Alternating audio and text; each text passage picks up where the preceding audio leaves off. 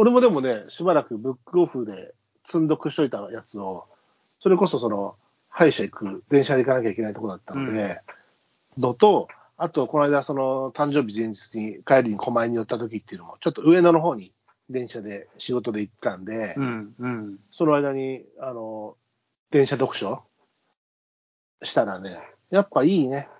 電車は、いや、電車は進むよ進むね。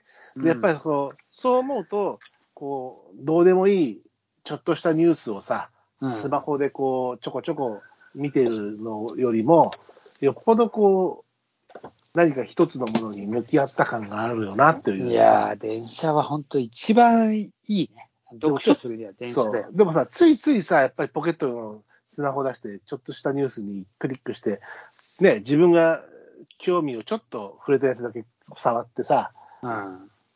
つまみ食いみたいなニュースだったり、ゴシップだったりみたいなものばっかり入れちゃうじゃん。そうなんだよね。それをだからもうね、オフにしてというか、ポケットで出さないで、ちゃんとこう文庫本出してやると、やっぱりこう1時間ぐらいの電車の間がいいね。進むよな。うん。で、ほら、歯医者行った時も、あのー手術遅れちゃいだから、ちょっと早めについていたわけ。それうん。は、後楽園の方なんだけど、うん。で、かといって、ほら、食事とかドリンクももう2時間前から水もダメだから、喫茶店入るわけにもいかなくて、だから地域の、くその、文京区の、あの、センターみたいなのが近くにあうん。って、うん。そこの、エアコン効いていたらそういうとこさ、ちゃんと。うんその待合室みたいなところのベンチでさ、あの、時間調整あと20分ぐらいあるな、みたいな感じだったからさ、そこでもうちょっと読書してさ、もうなんかいいなと思って、やっぱり、そこでスマホなんかで時間潰さなくてよかったと思ったよ。いや、そうだよ、本当に。あの、電車に乗って読みてえな。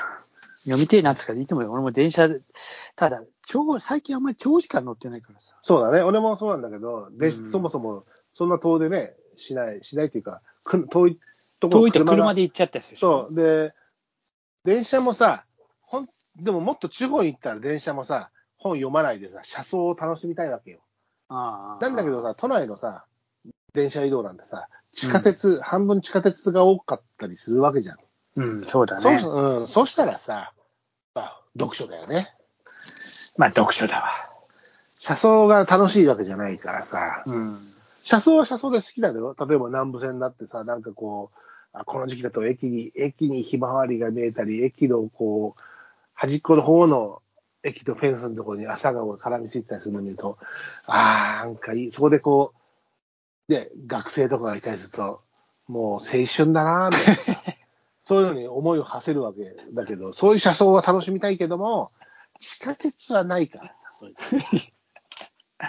いや、まあ、確かね、車窓、車窓を楽しみ、なかなかね、うん確かにそうなんだよ。なかなか車窓をおたのお楽しみにするっていうこともでも少なくなったな。うん。もまあでも、うん、おかげさまで読書が、えー一冊読み終えて、で、ちょっと勢いついて、俺も積んどくを崩して、う、うん。えー買ってあった本にまた手を出して、えー読んでるんだけど、うん、読みたいね、本当に。早く読みたい。つうか、えーでも、そうは言っても、まだブックオフに注文して届いてないやつが、えーまだあったりして。まだあんのか。今俺ないんだよな。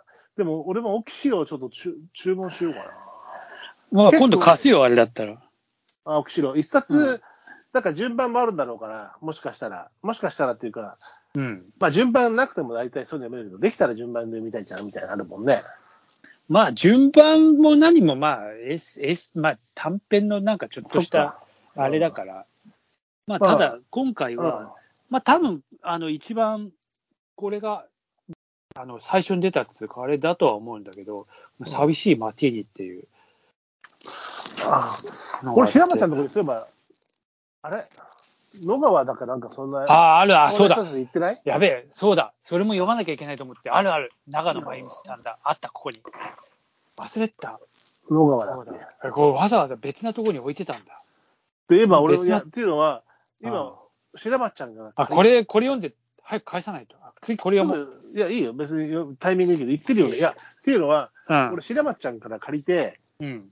玉川物語読んだじゃん、ドリアンスケあ川の。だからよかったなと思って、これは自分でも持っておきたいなと思って、うん俺もそのブックオフのやつで買ったのよ。あ、それが今あるんだけど。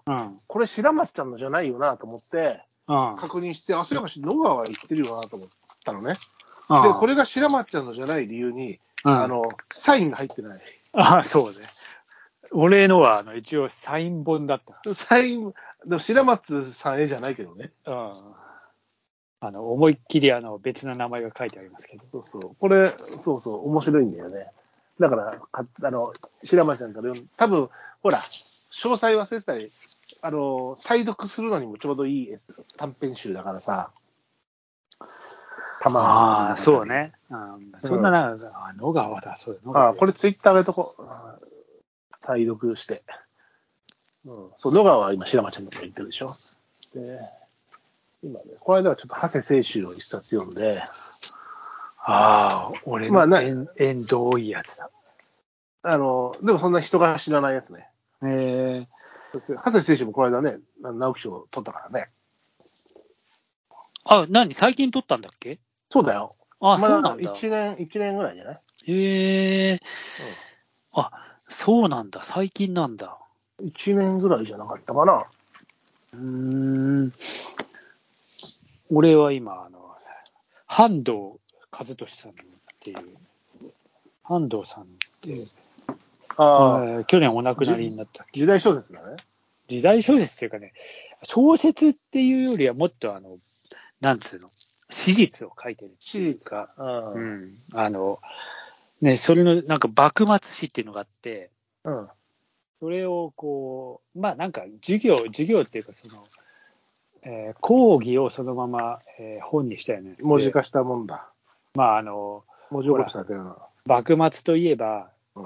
まあ大体薩長じゃない。薩長目線で書かれることが多いのを、うんえーこちとら江戸っ子で、まあ江戸っ子っていうかあの人はなんかお父さんが新潟かどっかで長岡でうんそれまあそういうところの、薩長目線か会津目線かだからね、大体ね。そうそうそう。だだからちょっと、まあ、長岡でどっちかっていうとさ、最後まで抵抗した方だからさ、うん考えあの、だから、そういう、そういう目線もありながら、ちょっとこう、なかなか面白い書き口ですげえ、すげえ、すげえなんかね、久しぶりに幕末のそういうのを読んで面白かったけど、えーうん。で、そのは煽りつかあれで今また、ノモンハンの夏っていうのを読んでるんだけど、ああまあでも、その、一冊読むとそっち側のベクトルというか、そうそうそうそう。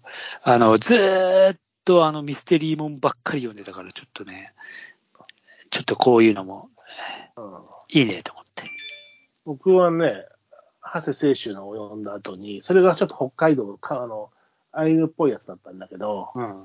その勢いでというか、ちょっとずれて、でも、あの、吉村明さんのですね、うんうんえー熊嵐、ああ。熊嵐が読み始めたところ、これもね、うん。えーそうずっと読みたいなと思って、まあ、もともと存在は知ってるし、内容も大体知ってるんだけど、ちゃんと読みたいなと思って、うんえー、積んどくじだったやつを今、手をかけて、手をかけてって言ったらあれだけど、手を伸ばして、うんうん熊嵐をね、読み始めたところ。まあ、三家別事件ですよね。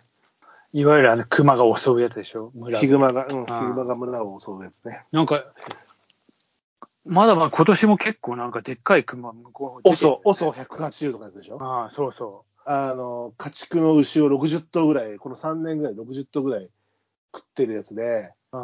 あのーハンターが、漁師が撃っていい明るい時間帯には出てこなくて、夜だけこう来て、うん。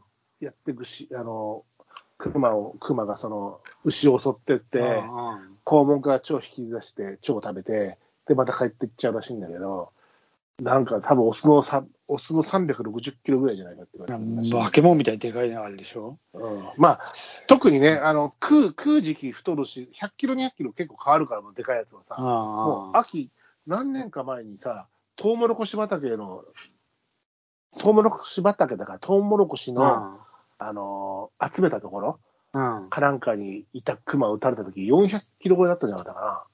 吊るされてるの見たけど、むっちゃでかいの。400キロはでけえな。食ってね。